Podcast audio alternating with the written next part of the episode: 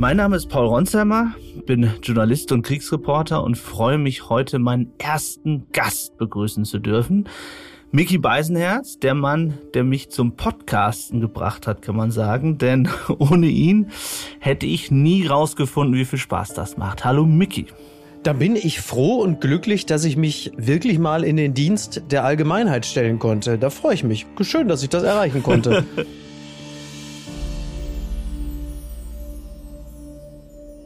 Vicky, bevor wir natürlich auch über die Ukraine sprechen, denn mhm. ich bin immer noch in der Ukraine und komme gerade von der südlichen Front und habe dort spannende Dinge erlebt. Aber vorher möchte ich mit dir über die Bayern-Front sprechen, denn oh. das hat mich in den letzten Tagen, obwohl ich hier war, total beschäftigt.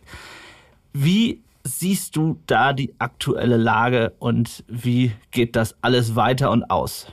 Hubert Aiwanger hat ja etwas geschaffen, was es vorher noch nicht gab, äh, und zwar die, die rhetorische Figur des einschneidenden Erlebnisses, an das man sich nicht mehr erinnern kann. Das finde ich interessant, nachdem er diese 25 Fragen offensichtlich zur Zufriedenheit von Markus Söder beantwortet hat, ist er ja jetzt, da wir reden, immer noch Vizeministerpräsident von Bayern.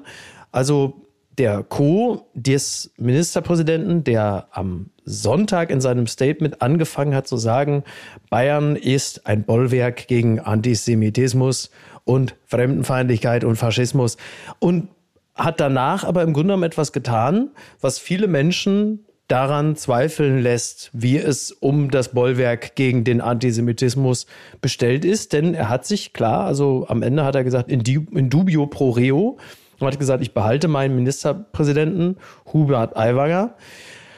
Aber er hat natürlich ganz schön viel Raum äh, gelassen dafür, dass man äh, fortan, zumindest in der Vergangenheit, sich heftigst antisemitisch und äh, faschistoid äußern kann und nicht ganz klar ist, wie es um die aktuelle Situation diesbezüglich bestellt ist. Also nicht so richtig befriedigend im Sinne äh, der Demokratie, würde ich sagen. Also ich war tatsächlich hin und her gerissen die ganze Woche und manchmal, wenn man sich für Innenpolitik interessiert und alles liest und das kann man sich ja vielleicht gar nicht so vorstellen, ja, dass man selbst wenn man in der Ukraine ist, lange Autofahrten hat und dann liest man natürlich alles und äh, äh, oder fast sogar noch mehr, als wenn ich irgendwie in Deutschland bin.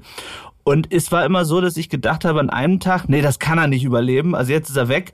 Und am nächsten Tag dann wieder so, ja, hm, Bayern ist doch irgendwie anders als Deutschland. Und ja. vielleicht sehen wir das auch alle völlig falsch, weil die Bayern-Meinung irgendwie anders tickt. Und am Ende muss ich sagen, aus rein machttaktischen Gründen und ich meine, dass Markus Söder anders entscheidet als machttaktisch und damit ja schon opportunistisch, damit hätten wir beide, glaube ich, nicht gerechnet, wie viele Politiker, muss man ja ehrlicherweise sagen. Klar. War wahrscheinlich das Risiko zu sagen, ich trenne mich von ihm, dann für die Bayernwahl so groß, also die Bierzeltdebatten und so weiter, dass er dann Sorge hatte, so weit mit seinen Prozenten runterzukommen und die CSU-Basis sie so wütend zu machen, dass aus seiner Sicht es einfach so gefährlich war, oder?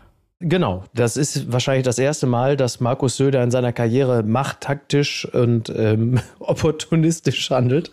ähm, nein, er setzt jetzt natürlich darauf, dass bis zum 8. Oktober, wenn die Bayernwahl ist, dass äh, die AfD, äh, die, na, guck mal, da kannst du mal sehen, da vertut man sich schon, dass die freien Wähler, dass die freien Wähler bis zu einem gewissen Grad abgeschmolzen werden. Also, dass man jetzt so über die Causa Flugblatt, dass der, dass den freien Wählern ein bisschen was wegbröckelt oder dass es eine gewisse Migrationsbewegung gibt, weg von den freien Wählern rüber zur CSU. Das ist jetzt das Kalkül. Aber glaubst du das? Mein Gefühl ist eher, dass die freien Wähler irgendwie von der Stimmung her jetzt erst recht und unser Hubi und die Bösen mhm. in Berlin wollen ihn fertig machen und so weiter, dass er eher fast noch Stimmen gewinnen kann und möglicherweise sogar Stimmen von der AfD bekommen kann. Ja, das war zwischenzeitlich auch mein Gefühl. Ich glaube, das hätte eingesetzt, wenn er Aiwanger äh, freigestellt hätte. Da hätte ich gesagt, dann, dann formiert sich wirklich alles. Jetzt habe ich das Gefühl, es und das ist mutmaßlich ja auch der Gedanke von Söder, dass äh, sich bei einigen, die irgendwann mal von der CSU zu den Freien Wählern rübergegangen sind, dass jetzt aber schon wieder so ein, so ein Ugu da ist von, na, das ist nicht anständig, das ist nicht in Ordnung, na, das ist nicht ganz aufgeräumt, dass da so zwei, drei Prozent möglicherweise wieder zurück zur CSU gehen, weil diese ganze Geschichte ihnen dann doch ein bisschen zu dubios ist und ein bisschen zu faulig riecht. Das ist, glaube ich, das, worauf auch Söder setzt. Was glaubst du, wie das für Söder und eine mögliche Kanzlerkandidatur ist? Also vor dem ganzen Ding hätte ich gewettet, also bevor diese, diese Schwierigkeit aufgetreten ist, wenn er ein gutes Ergebnis bei der Bayernwahl erreicht, dass er dann eigentlich schon sowas wie der Favorit ist, weil Merz so angeschlagen und irgendwie die CDU-Basis es sich nicht nochmal leisten kann oder die CDU-Granden wie bei der Laschet-Söder-Entscheidung dann gegen den Populären, der ja auch sozusagen in allen Umfragen vor März ist zumindest oder in den Beliebtheitsumfragen, also dass an ihm eigentlich, wenn er auf das gleiche Ergebnis oder mehr kommt, kein Weg dran vorbeiführt. Glaubst du, dass diese Sache jetzt dafür eine Gefahr ist? Also das äh, sagen oder schreiben ja jetzt auch in diesen Tagen viele, dass sozusagen das für Bayern vielleicht die, die naheliegende Entscheidung war, aber für den Bund für ihn gefährlich würde. Also erstmal ist über die Geschichte mit, mit Laschet natürlich ganz vielen Menschen in Deutschland, also alle haben sich natürlich amüsiert, weil das ja auch Slapstick- und Comedy-Charakter hatte, diese ganze Geschichte mit Laschet und mit Söder.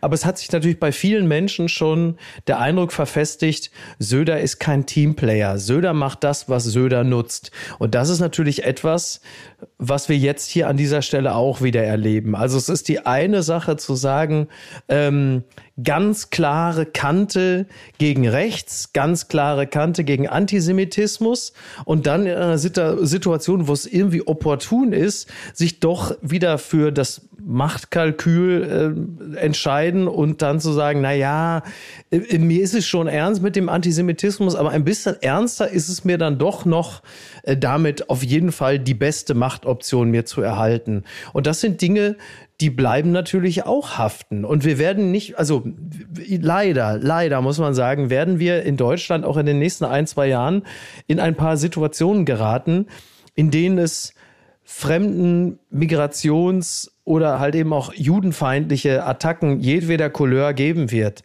Und da ist Markus Söder in dem Falle nicht der ideale Mahner und Warner, wenn es darum geht, zu sagen, wir müssen alle geschlossen den negativen Tendenzen entgegenwirken. Also während den Anfängen ist mit Markus Söder in dem Sinne ja nicht zu machen. Man muss dazu sagen, es gibt ja auch Dinge, die ich grundsätzlich gut finde, auch bei Söder, wenn also egal, ob das aufrichtig ist oder nicht, wurscht, muss man bei Söder eh mal ein bisschen was abziehen. Aber wenn er erstmal gesagt hat, dass er diese Geschichte geprüft hat und dass er sich gegen die, jetzt paraphrasiert, ja, gegen das Getöse im Internet entschieden hat, um das Ganze sorgfältig zu prüfen, dann finde ich das zunächst einmal gut, dass man sich von dem Sentiment, dem Aufgeheizten im Internet nicht anstecken lässt, sondern dass man sagt, das interessiert mich jetzt erstmal nicht, ich gucke selber darauf, was ist. Das finde ich gut. Ich finde es auch in Ordnung, wenn man sagt, man muss fair bleiben. Man muss sich fair die Dinge anschauen. Was hat damals stattgefunden und was ist abgeschlossen? So, das finde ich, finde ich auch gut. Nur es ist halt nach, nach dieser Nichtbeantwortung dieser 25 Fragen ist einfach zu vieles unklar, als dass man sich meines Erachtens reinen Herzens und guten Gewissens dafür entscheiden kann, mit diesem Mann weiterzumachen. Man muss dazu aber auch sagen, und da bin ich, da bin ich auch sofort durch, bevor die, bevor jetzt alle anderen bundespolitisch anfangen aufzujaulen und zu sagen, das ist ja ganz fürchterlich, diese Kultur des sich nicht Erinnerns, wenn es irgendwie dienlich ist, das hat man nicht in der niederbayerischen Provinz erfunden. Das ist äh, ähm, ganz oben in Deutschland äh, die Taktik gewesen, wenn es darum geht, unbequemen Fragen aus dem Weg zu gehen, muss man auch sagen. Was ich mich gefragt habe, als ich mir tatsächlich mit Starlink irgendwo in der Südukraine auf dem Kopfhörer mir die Pressekonferenz von Söder angehört habe. Absurd, dass man, wo man, wo man sich eine Pressekonferenz eines bayerischen Ministerpräsidenten anguckt, oder? Ist das nicht verrückt? Ja, ich weiß, ich weiß. Aber ich will ja die Beziehung zu meiner Heimat nicht ganz verlieren und informiert bleiben.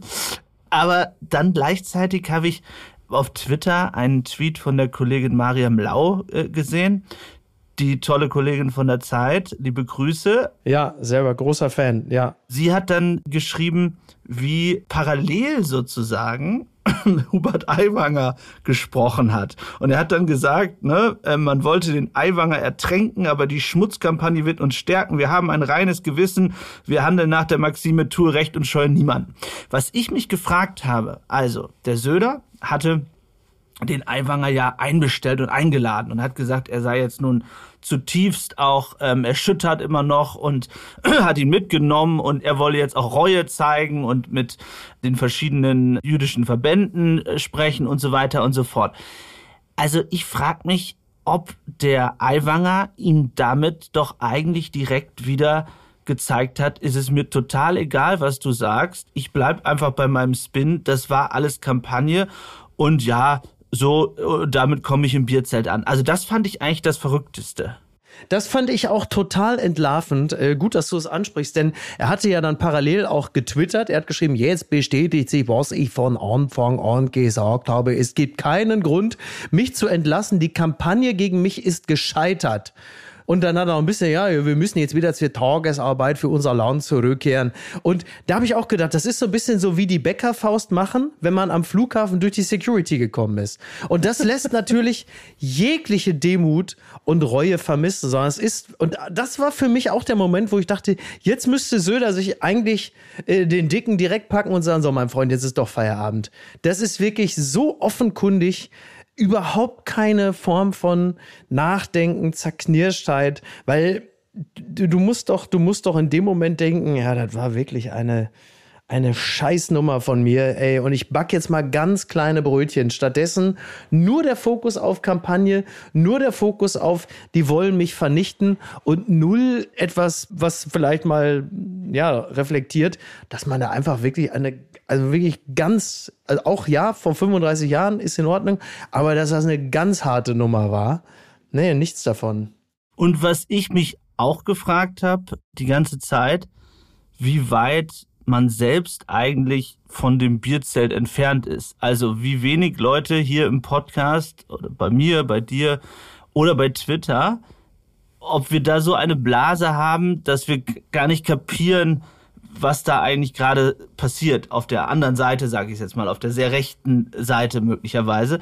Und dass man bestimmte Schwingungen vielleicht gar nicht mehr so mitbekommt, weil man ja immer irgendwie klar, bei bei Twitter gibt's die eine und die andere Seite, ähm, und ich finde, du schaffst das ja auch gerade gut in deinem Podcast, auch Kollegen einzuladen, die ja konservativer sind und so weiter. Und dennoch sind wir ja in einer Blase unterwegs und ich frage mich schon, ob diejenigen, die da jetzt so loskotzen, muss man ja auch sagen, ne, wie, wir sind alles Blase und so weiter. Aber ich stelle mir schon die Frage, wie weit verstehen wir eigentlich die Leute, die das anders sehen?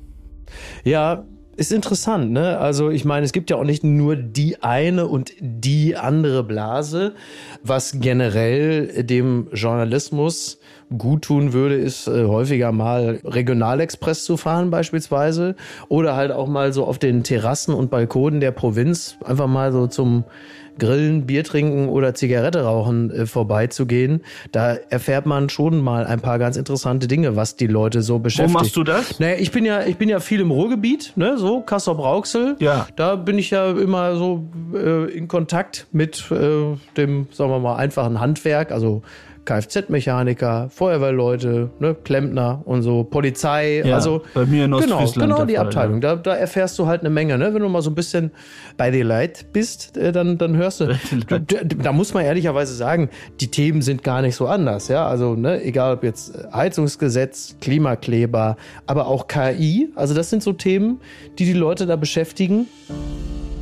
Das war mein Gespräch mit Mickey Beisenherz. Für mich geht's jetzt zurück in die Kriegsberichterstattung. Und auch darüber spreche ich mit Mickey. In zwei Tagen könnt ihr reinhören. Bis dann. Redaktion Philipp Pietow und Antonia Haye. Aufnahmen aus der Ukraine Vadim Moisenko. Produktion Serda Dennis.